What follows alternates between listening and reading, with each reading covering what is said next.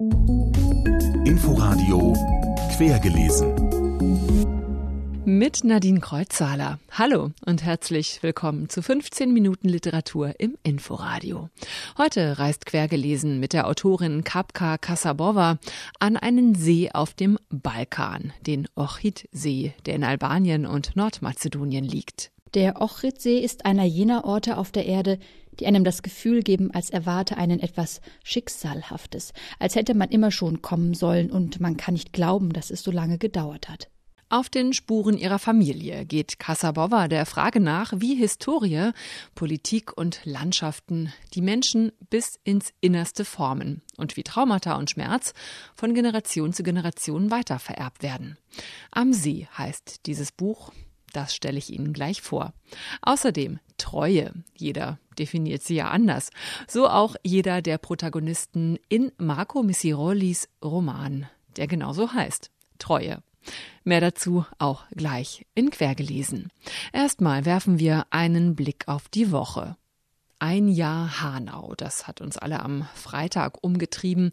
Ein trauriger Jahrestag. Bei dem rechtsterroristischen Terroranschlag wurden neun Menschen erschossen aus rassistischen Motiven.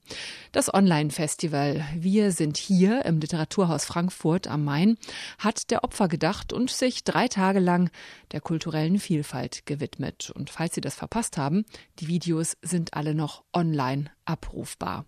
Mitdiskutiert zum Beispiel darüber, warum man als in Deutschland geborene Autorin immer noch als Migrantin wahrgenommen wird, hat Ferda Attermann. Die Gefahr fängt immer dann an, wenn in der Mitte der Gesellschaft viele Menschen die Gefahr nicht sehen sozusagen oder das als normal empfinden, wenn die Daseinsberechtigung von Migrantinnen und ihren Nachkommen in Frage gestellt wird oder völkische Debatten eben anfangen, ganz normal in Talkshows geführt zu werden. Rechter Terror und Rassismus immer noch passiert zu wenig, um ihn zu bekämpfen, beklagen nicht nur Hinterbliebene von Opfern.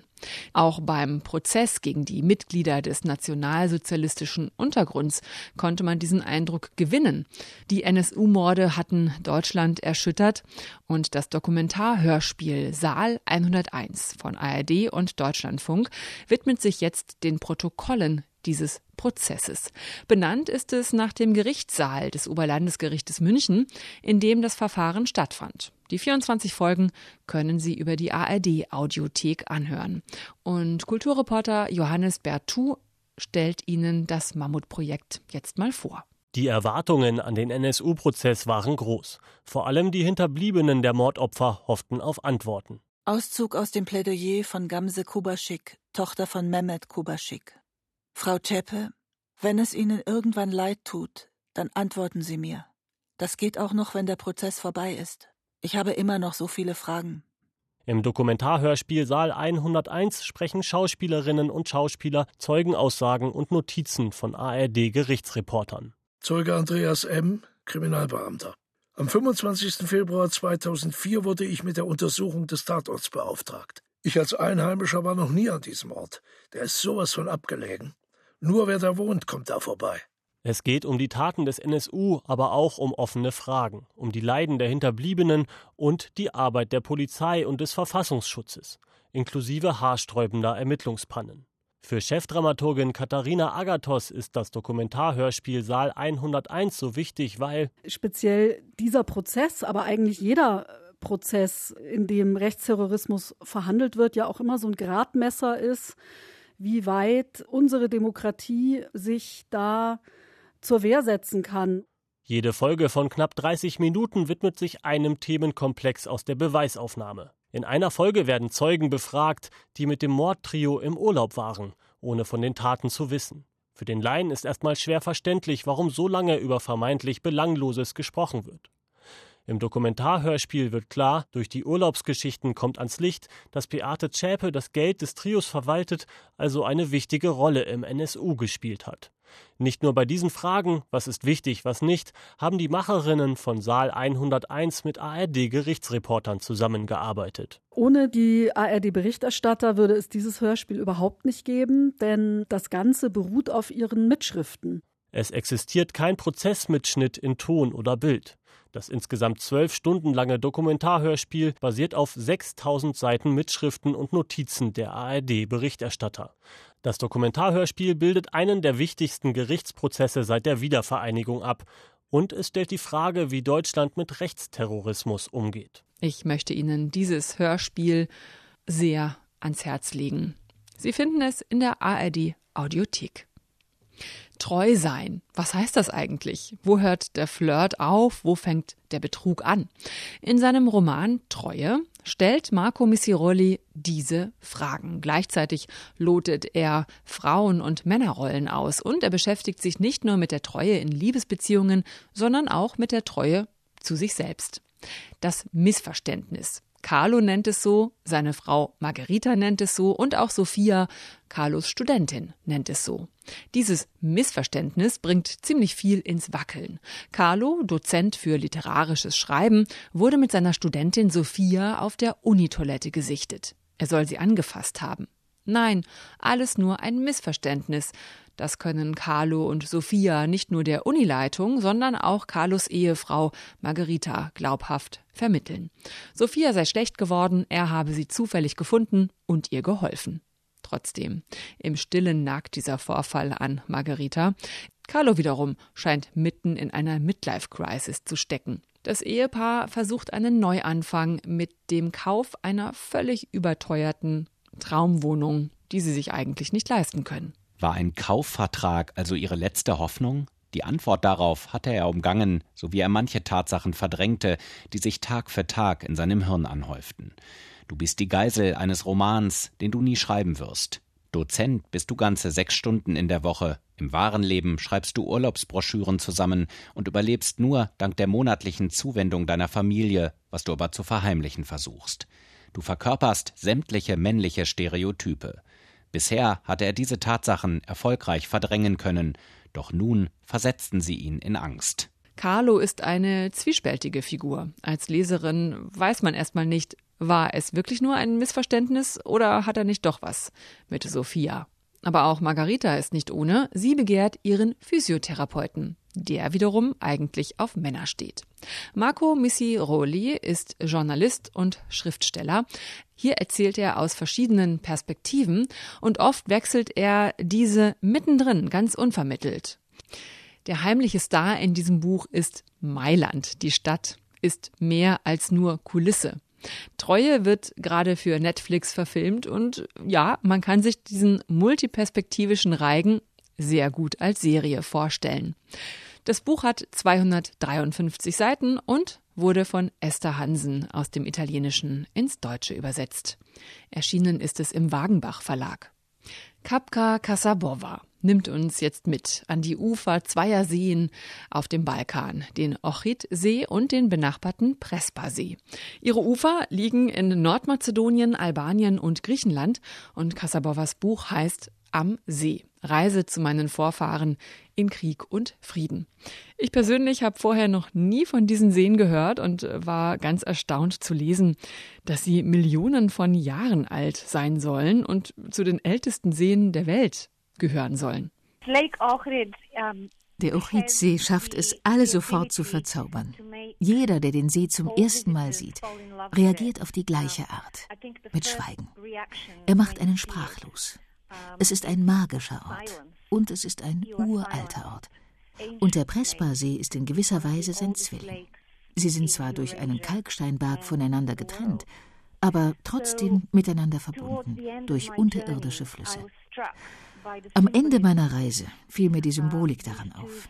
Diese beiden voneinander getrennten Gewässer sind fast wie eigenständige Länder, und trotzdem sind sie für immer miteinander verbunden durch unsichtbare Kanäle. Und das trifft auch auf viele andere Beziehungen in unserem Leben zu. Beziehungen zwischen Nationen, Familien und einzelnen Menschen.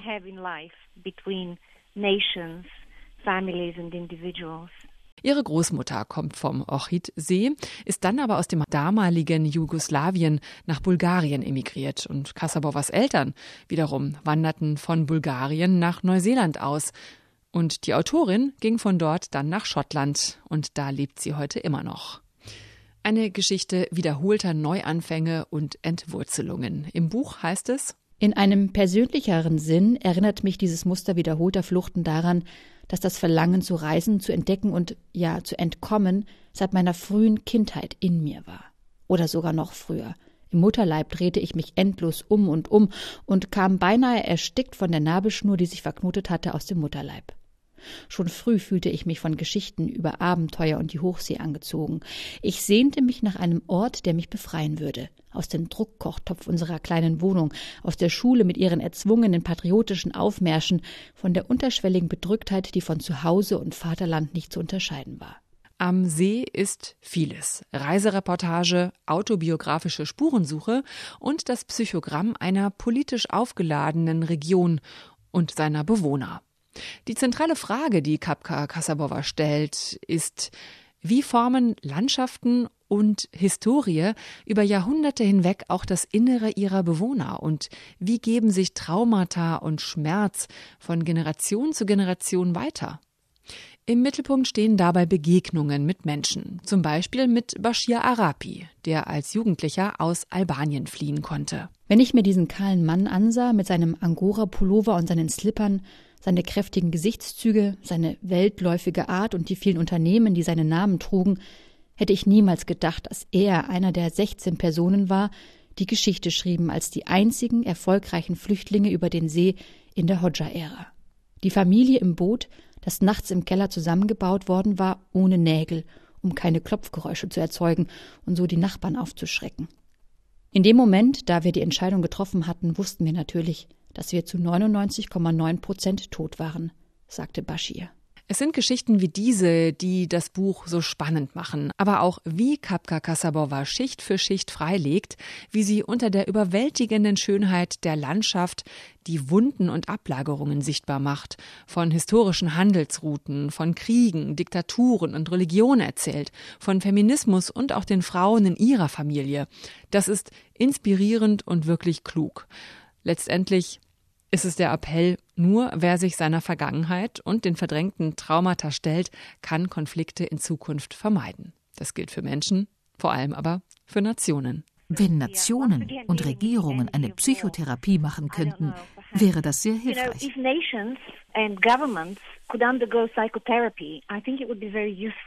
Kapka Kasabova. Am See. Reise zu meinen Vorfahren in Krieg und Frieden.